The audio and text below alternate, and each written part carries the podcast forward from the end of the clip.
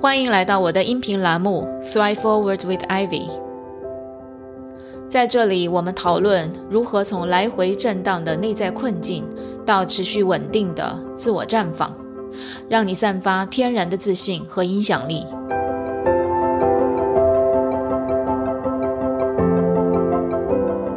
这里不是心理疗愈栏目，这里是拉伸你的认知、丰富你的洞察、锻炼你自信心肌肉的知行合一教练 Ivy 的频道。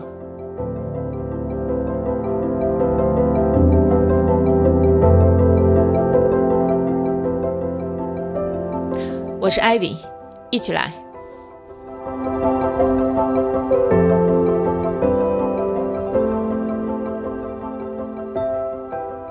Hello，大家好，欢迎你继续收听我的音频栏目。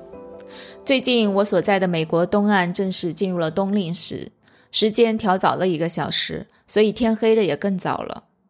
我过去一个从新加坡来纽约工作的巴西同学告诉我说，每天四点多就天黑的节奏，真是让他快抑郁了。希望我们东岸的小伙伴们，以及在其他地方和我们一样白天时间越来越短的你们，在这个冬季每天可以保持好的心情。幸好我们也即将迎来感恩节、圣诞节、元旦及中秋年假，和家人一起出游的时间也来临了。大家是不是都想好了要去哪里呢？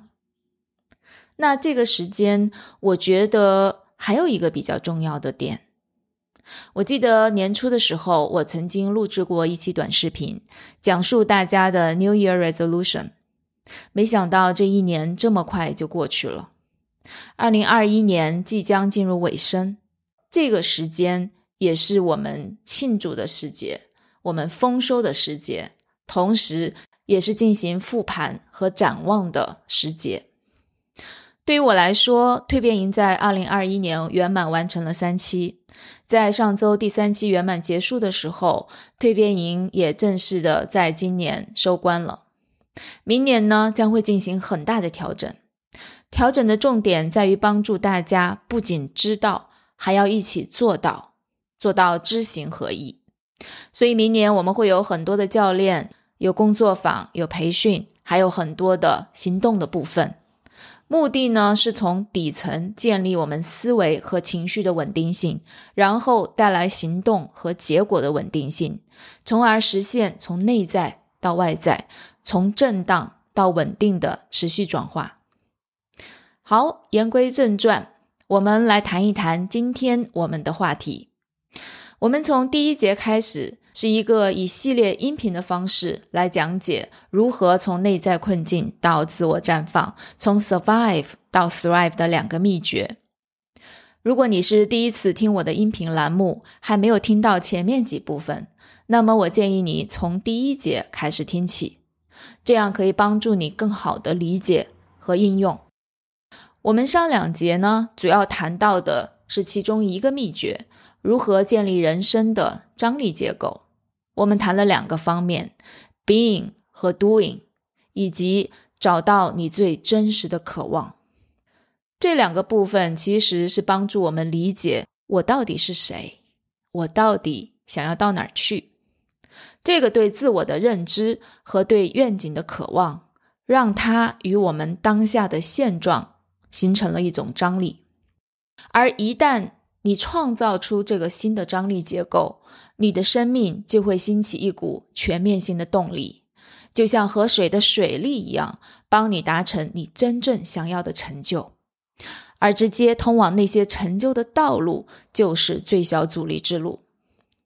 这段引用依然来自于《最小阻力之路》这本书，我说了很多次，你可以去看它的英文版《The Path of the Least Resistance》。作者是 Robert Fritz，罗伯特·弗里茨。对于这段话，我深以为然，不是因为是大家写的，经过几十年的应用验证，而是因为我这些年的自我蜕变之路，就是这样一条从改造自我的潜藏结构开始的最小阻力之路。你可能会问，艾薇，那你的渴望是什么？你的愿景和使命又是什么？我想说，我现在在做的事情，包括我现在正在跟你分享的音频，就是我的愿景和使命。用我这些年亲身实践的，帮助了我上百位客户成长的方法和工具，分享给更多正在寻求变化和突破困境的人们。那我最终是想要创建这样的一个社群，在社群里的人们都在不断的向内探索、向外发展。不断的突破自己，同时又互相的激励，最终我们这群人能够帮助集体意识的共同进步。可能你会觉得啊，这个是实在是太有野心了，嗯，但是我自己的想法很简单，我觉得如果我们想要去实现一个大的梦想，我们要从自己出发。首先要自己行动起来，然后去影响身边的人行动起来。如果大家都在做这样一件事情，我相信我们的集体意识一定能够得到共同的提高。那么，谈回到我们今天的这一节，我们在讲到张力模型之后，了解了我是谁，我想到哪儿去，我想创造什么。这个时候有一个潜在的风险，可能会让你的张力功亏一篑。跌回到震荡模式，这个风险是什么呢？它就是我们今天要谈到的阻力模型的重要元素——自我怀疑。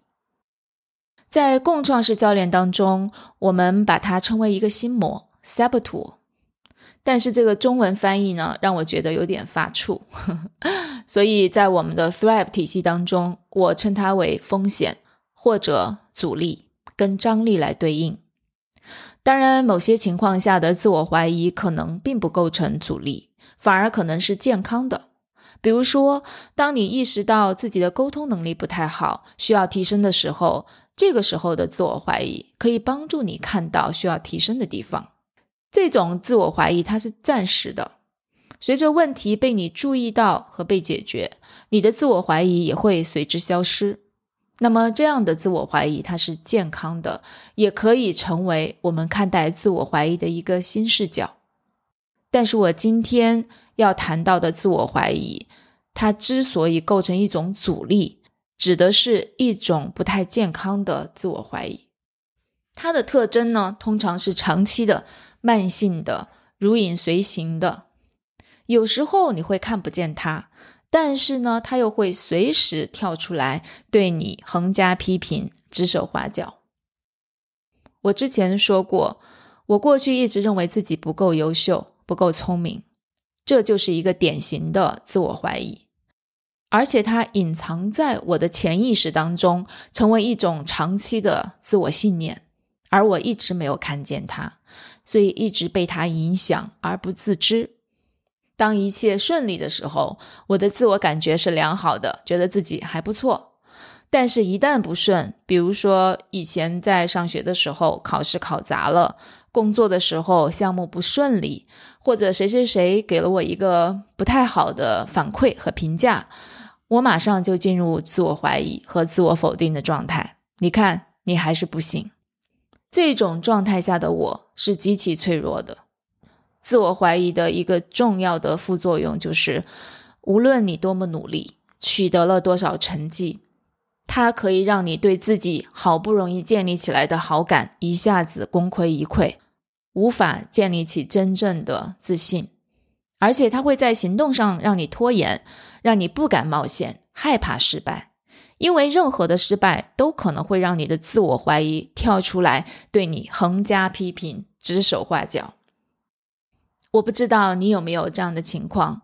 我对自我怀疑在我身上的存在模式非常的熟悉。当自我怀疑出现的时候，我们通常跟自己有两种对话模式，比较典型的。第一种就是我不行，比如我不够优秀，我不够好，我能力不够，我不配。大家都知道有一种综合症叫冒名顶替综合症 （Imposter Syndrome），它归结为一个词，就是“我不行”或者“我不配”。当我多年前坐在耶鲁的教室里的时候，我也不断对自己发出这样的拷问：我是不是走错教室了？我是不是来错地方了？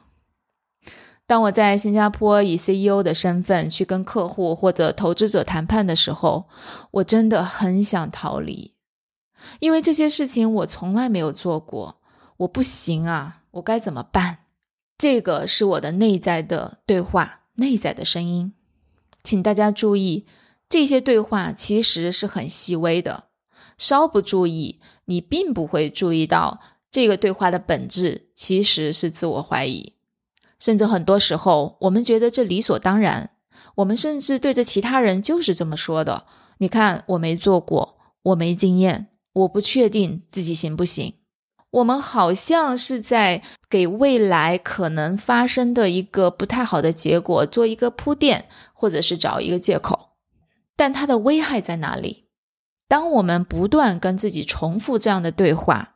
它会在我们的神经通道的凹槽上形成记忆，进而形成认知，进入到我们的心智模式。而当它进入到我们的信念体系的时候，自我怀疑就产生了。当自我怀疑产生的时候，它会让我们在行动上大打折扣。因为我本来就不行，干嘛还要去试呢？我空有梦想有什么用？根本不现实。而当我们不去尝试的时候，或者是去尝试过后失败了，然后放弃尝试的时候，你的成功的机会一定会大大的减少，而这又会反过来进一步强化“我不行”这个信念。你看，我们就这样形成了一个恶性循环，有时候真的很难走出来。那这是第一种对话模式，我不行。第二种。我要是如何如何就好了，比如有个项目结束了，我要是再努力些就好了。考试考完考的没有特别好，我要是早一点准备就好了。面试之后，我要是再多花一些时间就好了。更有甚者，其实他本来做的挺好的，但是因为一些小小的问题呢，他开始自我怀疑，陷入了自我批评。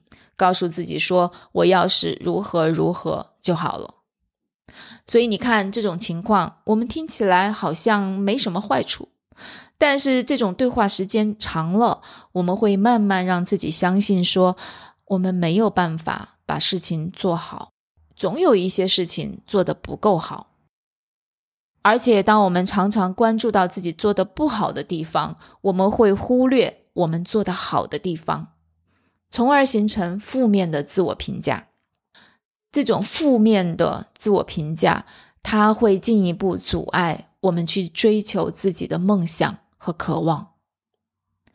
比如我的一位学员，本来他做了一个筹款项目挺好的，但是因为组织方面出现了一点点意外，他开始自我责备，觉得自己做的不够好。当我问他：“你给自己的这次项目情况打几分？”他说。我给九十分，但是有十分的扣分，就是因为这十分的减分，他对自己说：“我下次再也不想搞这样的项目了。”大家想一想，你有这样的经历吗？因为一些小小的失败，然后放弃梦想，放弃去尝试。但我们没有意识到的是，其实我们成功的尝试远多于失败的。但是为什么我们就这么恐惧失败呢？我想是因为这些失败让我们觉得自己不行，那个自我怀疑的自己正站在旁边盯着你呢。一旦你失败，他就会跳出来。你看，我就说你不行，你非要去做。那刚刚我们讲到的是自我怀疑出现的时候，两种典型的自我对话。我们也看到了，自我怀疑会折损我们的行动力，让我们成功的机会越来越小，甚至会让我们在追求梦想的道路上跌回到震荡模式。那我们如何去克服这个自我怀疑的阻力，防止它把我们拉回到困境模式呢？我想有两点，第一点是从我不行。到我相信我行，也就是改变跟自己的对话，重建对自我的认知和信念。首先，我们要意识到，哈，这句话是一个自我信念的暗示。如果你有说我不行，我不知道我行不行等等这样的一些习惯性的自我对话，请你注意到这些对话其实对于你的心态和你的行动是有实际的影响的。我们需要首先去注意到这些对话，并且开始进行调整。拿我自己来说，我过去就是属于必须要我做过，我证明过。自己行，我才可以说我行。那么到现在，我几乎做的所有的事业上的事情，都是我没有做过的。从转型开始做创业，我从来没有创过业，我从来没有做过教育行业，我也从来没有做过 CEO，我从来没有做过生命教练等等。如果什么都要必须做过才行，那么我可能根本没办法服务这么多客户。我也不敢理直气壮地说：“哎，今天我来做我的线上讲座，今天我来开音频栏目，跟大家来分享我的经验，分享我的知识。”那么从昨天开始，我提升了自己的一对一的价格。我想说，最重要的是你在做一件事情之前。你就能做到相信你自己，你可以做到，你可以帮助到他人，你可以实现你最渴望的梦想。你可能会说，你这是站着说话不腰疼。我同意你，我说这句话很容易，但这个工作并不容易。它是一个深层的工作，是一个有关于自我认知和自我信念的工作。因为我们对于自我的认知和信念，它是在我们的成长过程当中慢慢形成的。它可能跟我们的家庭环境、跟父母、跟学校和我们的社会经历都有分割不开的关系。对于我来说，我是从进入一所重点高中开始的时候，我一下子从以前的对自我评价良好，开始认为我不够聪明，我只是笨鸟先飞而已。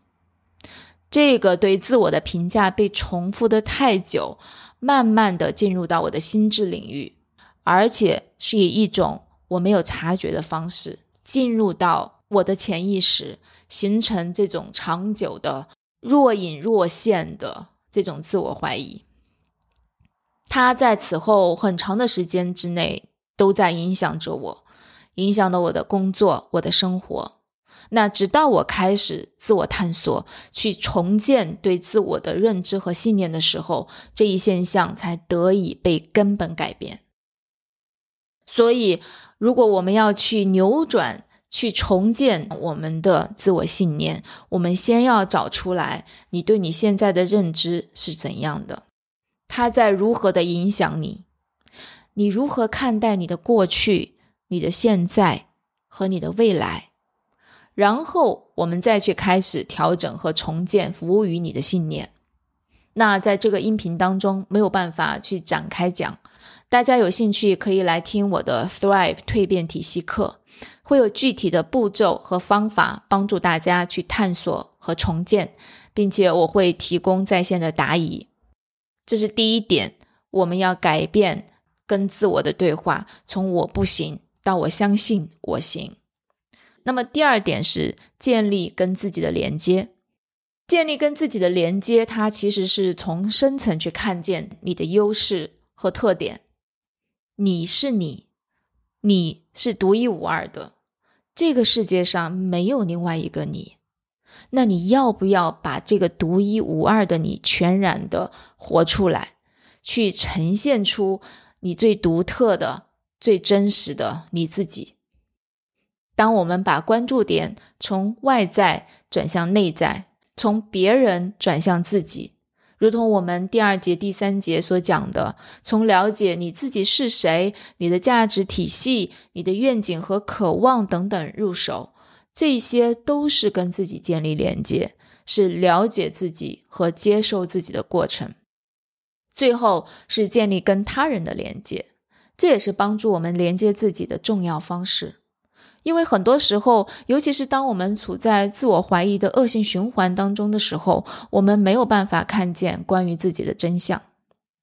而当别人给我们反馈的时候，我们会开始从不同的视角，更客观和全面地认识自己。有时候，我们只需要问他：“我身上有哪些你欣赏的地方？”然后保持好奇和开放，你就可以看见一个更完整的你自己。你可以找你的好友，或者寻求专业的帮助，找一位教练。他会成为你的一面镜子，从不同的侧面去照见你，去帮助你形成更加全面的自我认知，从深层去建立服务于你的信念体系。最后，我想说，建立跟自己的美好关系，对自己有着无条件的相信，这个是克服自我怀疑的根本解决方法。虽然听起来很难。但是我想告诉你，每个人都可以做到。我可以，你也可以。好，今天的分享就到这里。下一节我们将谈到阻力模型的另一个要素——克服恐惧。如果你喜欢我的音频，欢迎订阅、留言和转发。在上一期留言的听众当中，Lina 说，第三节听得我流泪。讲到了我的心里，启发很大。Nelly 在群里留言说，听了老师的第二个音频，字字珠玑，句句戳心，推荐小伙伴们好好听听。Lori 说，我很喜欢第三个音频当中的张力比喻，它跟前两节连贯、流畅、自然。以上几位，还有 May、小鸭、平安。海伦、Peace 均获得我们的 VIP 会员资格，谢谢大家的参与。如果大家所听的 Podcast 无法留言，欢迎加入我的微信专属群来留言和讨论。你可以添加微信二七六八五四五七进群，我们会继续送出 VIP 会员资格。通过会员资格，可以听我关于思维、心理和情感、职场方面的干货分享。好，期待你的分享哦！下次再见，拜拜。